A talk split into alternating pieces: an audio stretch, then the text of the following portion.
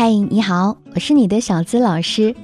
在今天的分享开始之前，要告诉大家一个好消息：我的新书《你值得被理解》已经全面上架。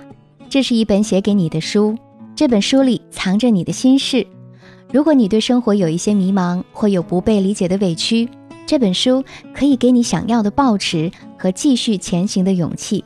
感兴趣的宝宝们，欢迎在京东、当当选购。还有一个好消息是，在本期节目的评论区留言点赞最多的前两位送小资的签名版书籍哦。在微博里有女孩子这样问我：“小资老师，我这年龄一天比一天大了，可是还没有找到心仪的另一半，会不会这辈子就孤独终老了呀？”另外一位说：“我三十二岁了，家里催婚催得都快疯了。”可是我却不想将就，不想像他们说的找一个合适的人、合适的家庭，就那样碌碌无为的过一生。我想要一段可以有盼头的婚姻，夜里醒来看到身边的人，就忍不住想到幸福的那种。可是年纪越长，就越觉得这是一种奢望，会不会到最后，我也免不了俗？我知道，在世俗的观念里，女人的三十岁就是一道分水岭。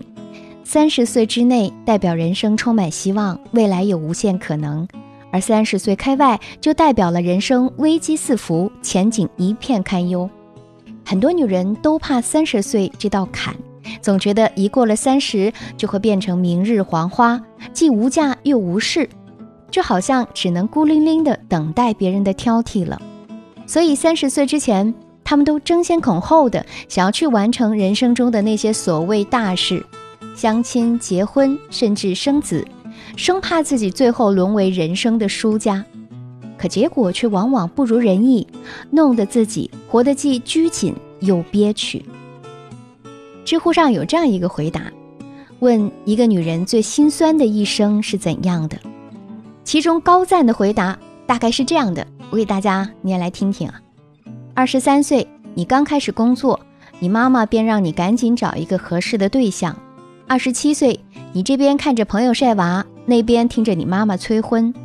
二十八岁，你如父母所愿，嫁了一个所谓合适的人。三十岁，你迷迷糊糊的成了母亲，白天在家做家务带孩子，晚上给孩子喂奶换尿布。三十三岁，你对着镜子，难以相信那个脸色蜡黄、头发凌乱的女人竟是自己。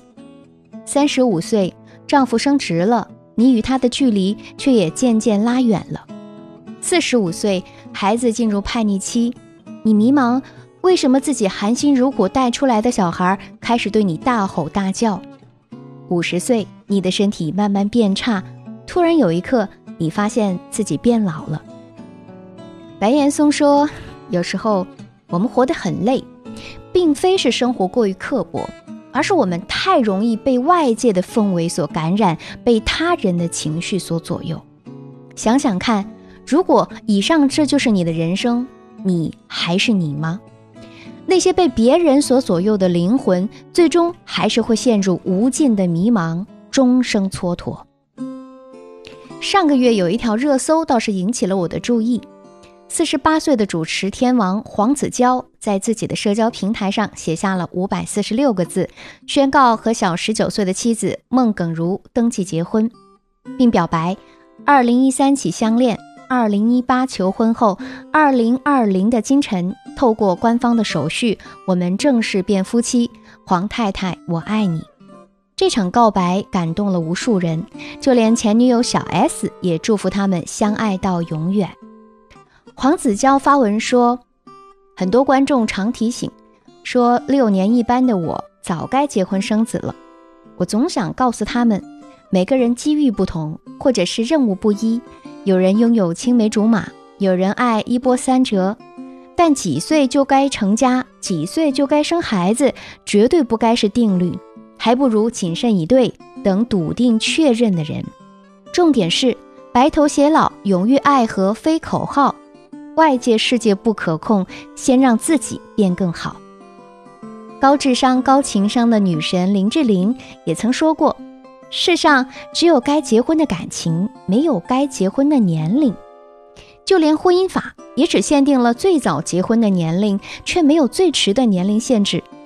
所以，其实我们有足够的时间去遇见爱情，选择婚姻。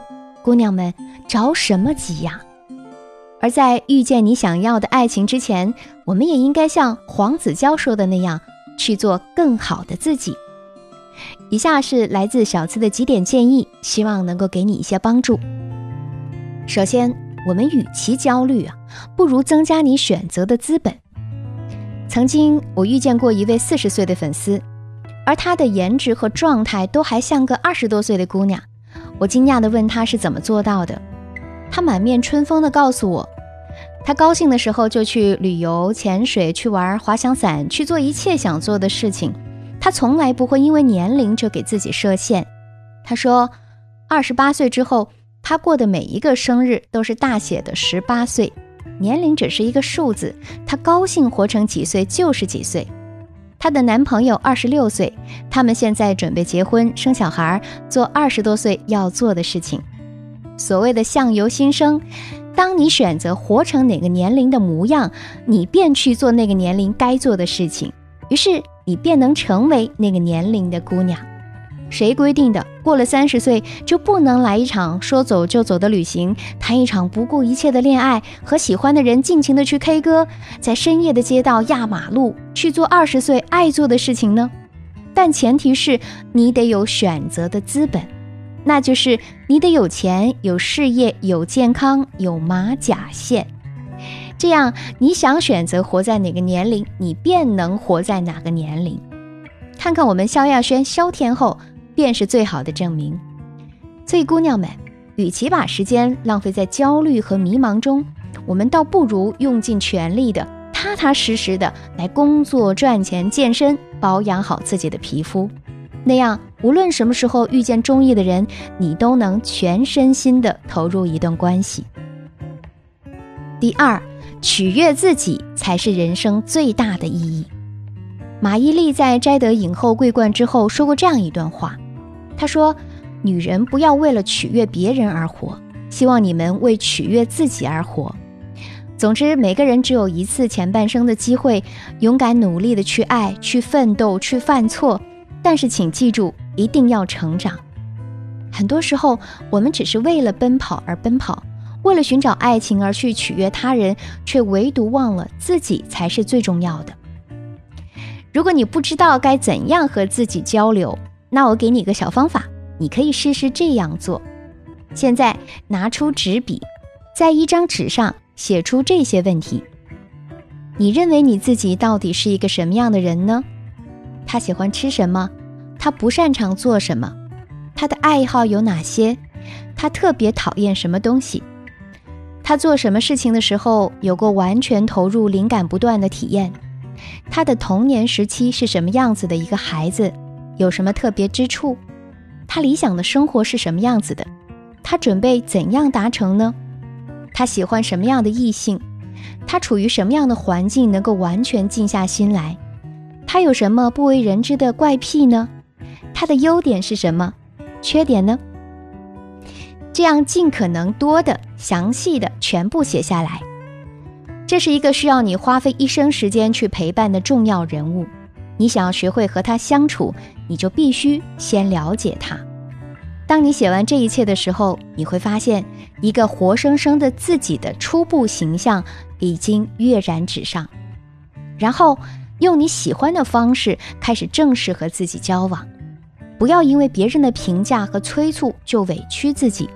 只有真正的懂得如何取悦自己，你的生活才会开始与众不同，你的人生才能更加有意义。爱情从来不分年龄和国界，他只在乎你是不是真的和那个他心灵契合。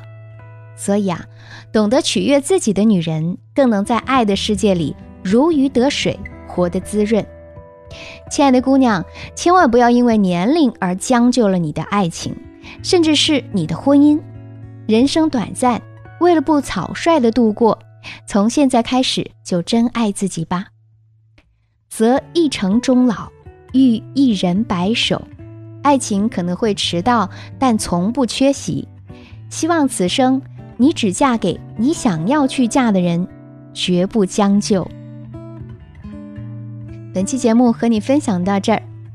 节目最后还要告诉大家一个好消息：小资的新书《你值得被理解》现已在当当网、京东上架。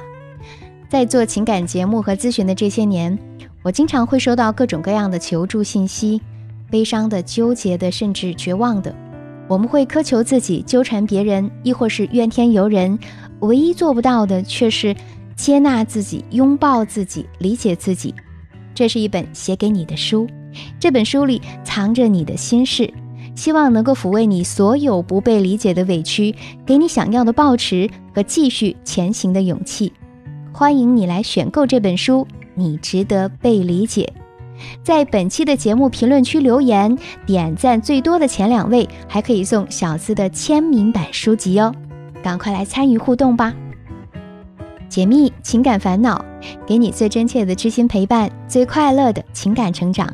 我是小资，就是那个读懂你的人。下期声音节目，我们再会吧。